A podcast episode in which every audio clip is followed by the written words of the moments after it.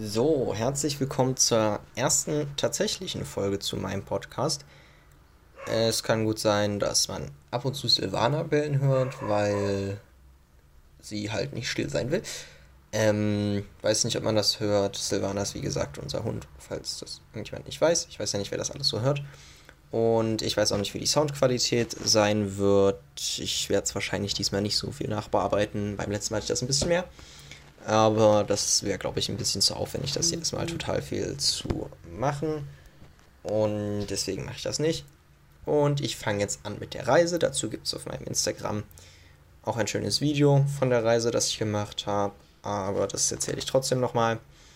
Nämlich habe ich natürlich erstmal, bevor ich losgereist bin, mein Zimmer ausgeräumt und so weiter, weil ich im Prinzip ausgezogen bin und weil Kata ja auch da wohnen sollte, habe ich meine Sachen in Kartons getan, auf dem Dachboden getan und eigentlich fast alles ausgeräumt und natürlich mein ganzes Zeug gepackt, um dann am 19.08.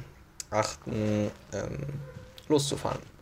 Wir sind also früh aufgestanden, nicht so sehr, ich glaube, das war um sieben und so weiter und sind dann ähm, nach Frankfurt zum Flughafen gefahren. Waren sehr, sehr früh dort, also hatten noch einiges an Zeit. Das heißt, wir haben natürlich noch Bilder gemacht, und uns verabschiedet. Und bin dann. Jetzt weiß ich nicht, ob man die Hunde gerade hört. Ähm, ich warte einfach kurz. So, okay, es ist. Nevermind. So, es ist endlich Ruhe eingekehrt bei den Hunden. Alter! Immer wenn ich anfangen will, fangen sie wieder an. Ähm, ja, ich weiß erst danach, ob man das hört oder nicht, ob ich dann einfach weiterreden kann oder ob ich eben kurz warten muss ähm, weil man mich sonst nicht versteht. Jedenfalls bin ich dann am Flughafen zum Gate gegangen. Das war alles sehr problemlos. Ich habe ähm, auf meinen Flug gewartet, bin dann ins Flugzeug eingestiegen, habe dort äh, eine nette Sitznachbarin aus Kolumbien gehabt, mit der ich mich dann auf Spanisch unterhalten habe. Das war dann im Prinzip so der erste Punkt, der erste Anfang vom Spanisch sprechen. Sie hat mir Bilder gezeigt, hat mir erzählt, dass sie ähm, ich weiß gar nicht, wie lang genau es war. Ich glaube, drei Monate Urlaub hat sie in Europa gemacht, dass sie in Griechenland war, dass sie Leute in Deutschland besucht hat. Und da habe ich dann eben das erste Mal eben Spanisch gesprochen, was interessant war und so weiter. Natürlich auch nicht alles verstanden, aber ja, der erste spanische Kontakt. Am Flughafen Kolumbien musste ich dann sehr, sehr lange in der Schlange warten, was auch ein bisschen ungünstig war, weil das Internet dort zwar kostenlos war, aber die Anmeldung nicht funktioniert hat, weil man da eine Telefonnummer gebraucht hat. Und egal welche ich benutzt habe, ob es meine war oder die von meinem Gast war, das hat einfach nicht funktioniert. Das heißt, ich konnte meine Gastfamilie in keinster Weise kontaktieren. Und noch ein Problem war, dass ich den Annahmebrief von meiner Schule nicht parat hatte. Ich hatte den nicht ausgedruckt oder so. Also es waren im Prinzip einfach nur Dokumente von Rotary. Und da war der mit dabei. Und ich hatte den vorher nicht runtergeladen. Und was ich dachte, was ich gemacht hätte. Und ich hatte auch kein Internet, um darauf zuzugreifen. Und das war ein bisschen problematisch, aber es hat dann alles geklappt. Und das Gepäckband mit meinem Koffer lief schon gar nicht mehr, weil ich so lange warten musste. Da standen dann einfach nur die Koffer. Da hatte ich dann meinen einfach genommen und dann durch die Glasscheibe vom Flughafen, das war alles seitlich so verglast, dann auch meine Familie schon gesehen. Und da musste ich nochmal durch einscannen, damit meine Sachen nochmal überprüft wurden, bevor ich raus konnte. Und dann war ich auch schon angekommen, sie haben mich begrüßt, wir haben Bilder gemacht und haben sie mir auch erstmal was zu trinken gekauft, weil ich hatte nichts mehr logischerweise. Es gab da zwar so Wasserstationen am Flughafen, die Wasser zum Trinken gegeben haben, aber das hat jetzt auch nicht sonderlich gut geschmeckt. Und dann sind wir zum Auto gegangen. Es war relativ kühl in Bogota, weil Bogota liegt ja auf 2600 Meter Höhe. Das heißt, es sind auch teilweise unter 10 Grad. Wenn's, ich weiß nicht genau, wie das Klima dort ist, aber es kann dort durchaus schon mal kälter sein. Und dann sind wir ins Auto gestiegen und in dem Moment, als wir vom Parkplatz runtergefahren sind, dachte ich mir, oh Gott, das wird jetzt interessant. Ich habe keine Ahnung, wie der Verkehr in Kolumbien ist. Ich erwarte aber nichts Gutes. Und das war wie so der erste Kulturschock. Also kein Kulturschock, aber sind losgefahren, alle Vermutungen hatten sich bestätigt, es war Stau, es war chaotisch mit Hupen. Äh, das war sehr interessant, wie alle gefahren sind, total gestaut. Ich meine, Bogota hat 10.000 Einwohner, da ist das auch irgendwo klar. Trotzdem war es ein Wandel. Es war neu, also es war schon überraschend. Ich habe mich viel mit meiner Familie unterhalten über die verschiedensten Dinge, allein wie die Autos dort aussahen, blinkende Bremslichter und äh, blaue Lichter als Rücklichter und was nicht alles. Dazu habe ich aber auch Posts auf Instagram gemacht, weil es beim Verkehr so viel Unterschiedlichkeiten gibt. Unterschiede, nicht Unterschiedlichkeiten, dass es wirklich sehr überraschend war. Und wir sind dann zur Wohnung gegangen. Ich war sehr fasziniert von allem, wie gesagt, wir haben viel geredet. Und mein Kopf hat sich auch direkt auf Spanisch umgeschaltet. Also, als ich angekommen bin, habe ich sie sofort auf. Ich, ich, es ging direkt mit dem Spanisch sprechen. Ich habe sie direkt auf Spanisch begrüßt und es war einfach so Klick und jetzt Spanisch. Also, es hat einfach umgeschaltet. Automatisch so. Und dann habe ich halt Spanisch gesprochen, dass ich auch das Denken ziemlich schnell an dem Tag auf Spanisch übergegangen ist. Das war ein ziemlich direkter Sprung, den mein Kopf da an der Stelle gemacht hat. Am nächsten Tag war ich dann schon sehr früh wach durch den Jetlag und meine Familie steht prinzipiell auch sehr zeitig auf, also gegen um sieben oder gegen um acht. Also alle Teile der Familie jetzt nicht irgendwie, dass mein Gastbruder länger schläft oder so. Die stehen alle relativ früh auf, auch am Wochenende. Ich meine, für mich ist das sicher normal, aber ich schlafe bekanntlich etwas länger. Also für meine Gewohnheiten und Verhältnisse und meinen Umkreis auch an Freunden war das alles etwas eher. Aber für mich war es wie gesagt kein Problem, weil ich halt durch den Jetlag, durch die Gewohn Gewöhnung an die deutsche Zeit, dadurch, dass es da dann schon gegen Mittag sozusagen war, war es für mich dann nicht so schwer, um die Zeit aufzuwachen. Und wir sind dann an dem Tag in ein Einkaufszentrum gegangen, in eine Mall, was nicht so spannend ist. Ich habe mich dann ein bisschen von WLAN zu WLAN gehangelt, weil ich keinerlei mobilen Daten hatte, um irgendwie mit Menschen zu kommunizieren, wie es mir geht und so weiter. Beim Sprechen vom Spanisch musste ich sehr, sehr viel den Übersetzer benutzen. Ich meine, ich hatte gute Spanischkenntnisse, aber ich musste auf jeden Fall eine ganze Menge noch nachschauen. Am Sonntag war ich dann auch wieder recht früh wach, weil ich halt vom Jetlag noch nicht so krass erholt war. Vor allem war es so, dass ich Samstagabend immer noch sehr, sehr müde war, schon um vier, weil es seitdem Deutschland nach deutscher Zeit schon abends war und ich einfach noch an die deutsche Zeit gewohnt war. Das heißt, ich habe das da erst richtig gespürt, direkt nach dem Reisen gar nicht, auch am gleichen Tag. Ich war da über 24 Stunden wach und überhaupt nicht müde. Aber äh, am Tag danach dann wirklich sehr, sehr stark. War ich dann sehr müde. Und habe mich aber gezwungen, wach zu bleiben, weil ich mir habe sagen lassen, dass man eben, wenn man sich ein bisschen mehr quält, dass es dann schneller vorbeigeht. Und am nächsten Tag sind wir dann zu Straßentänzen gefahren. Da hatte ich sehr viele Videos in meiner Instagram-Story. Das fand ich sehr, sehr cool. Also die haben mich sehr fasziniert, habe ich sehr viele Videos gemacht, hätte ich mir ewig anschauen können. Scheinbar war das zum Geburtstag von Bogota. Ich weiß es aber nicht genau, weil ich es zu dem Zeitpunkt nicht richtig verstanden hatte. Aber es hat mir auf jeden Fall sehr gut gefallen. Ich hätte es mir ewig anschauen können. Dann war noch im Nationalmuseum dort und das war auch ganz interessant, aber ich habe zu dem Zeitpunkt auch nicht so viel verstanden oder nicht alles, auch wenn sie mir einige Sachen erklärt haben. Aber ja, und dann sind wir Sonntagabend nach Hause gefahren und obwohl die Strecke zwischen Bogota und Villavicencio nur ein bisschen mehr als 100 Kilometer ist, dauert es trotzdem drei Stunden. Die Autobahnen, die es hier gibt, sind halt mehr wie zweispurige Landstraßen in Deutschland, sehr kurvig.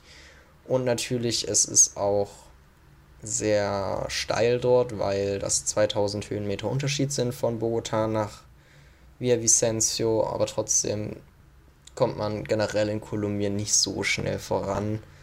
Also man legt Distanzen meist in doppelt so langer Zeit zurück wie in Deutschland. Aber die Abfahrt durch die Anden war auf jeden Fall sehr, sehr schön. Also das lohnt sich auf jeden Fall. Es ist sehr sehenswert. Und es war zwar dunkel äh, am Ende dann, anfangs war es aber sehr schön, wenn man das noch alles sieht. Ist eine wirklich, wirklich schöne Landschaft, aber auch die Art des Fahrens war interessant. Es hat sich ein bisschen angefühlt wie Rallye.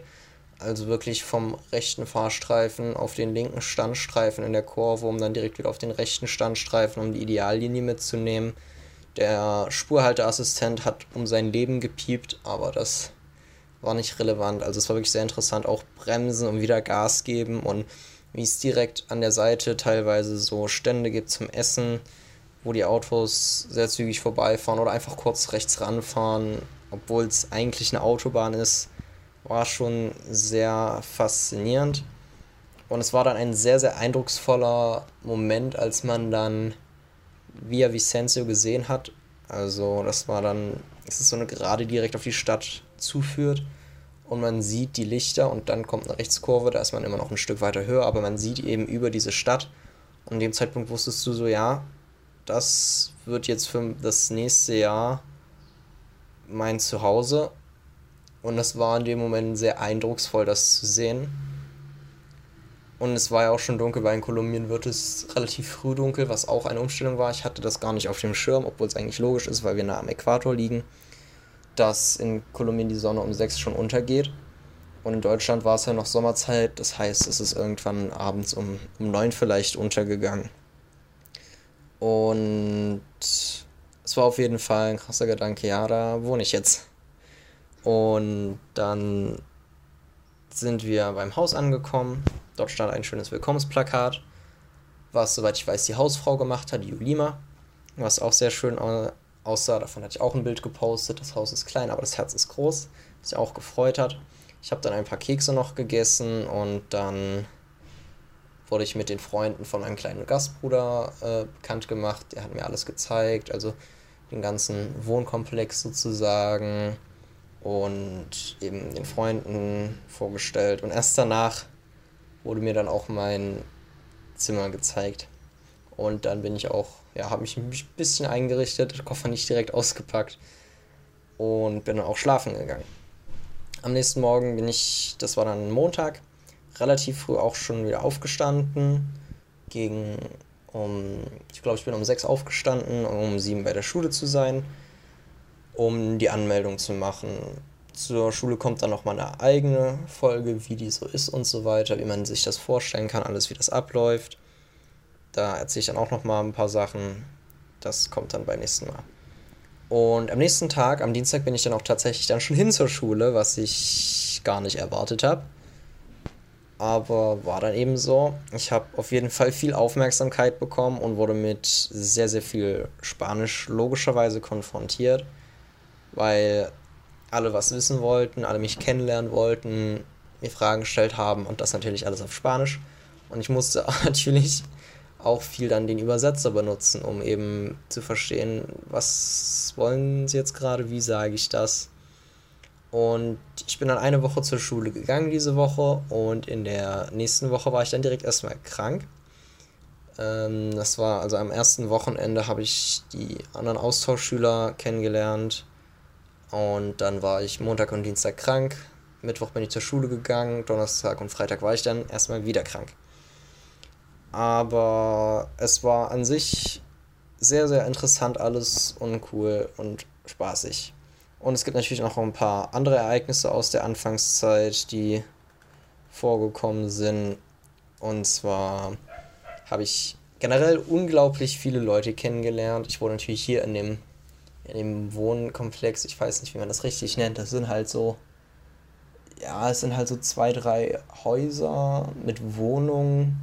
Es ist schwer zu beschreiben. Jedenfalls kennen sich da natürlich die Leute teilweise untereinander und ich wurde allen möglichen Leuten immer wieder vorgestellt und auch in der Schule natürlich an allen möglichen Orten ganz, ganz vielen Leuten vorgestellt und für mich war es sehr schwierig, sich die ganzen Namen zu merken, weil ich kann mir generell nicht so gut Namen merken, aber es wurden mir eben viele Leute vorgestellt und dann aber auch noch die Namen auf Spanisch macht es noch schwieriger und gefühlt kennt eben jeder dich, weil du bist eine neue, aber interessante Person für alle anderen. Aber alle anderen zu kennen ist halt schwierig, weil es ist, ist halt alles neue Menschen. Und das war, ja, sehr, war ein bisschen schwierig. So, also man kennt gefühlt zwei Leute und alle anderen kennen einen aber. Und ja, in der Schule war es wie gesagt genauso.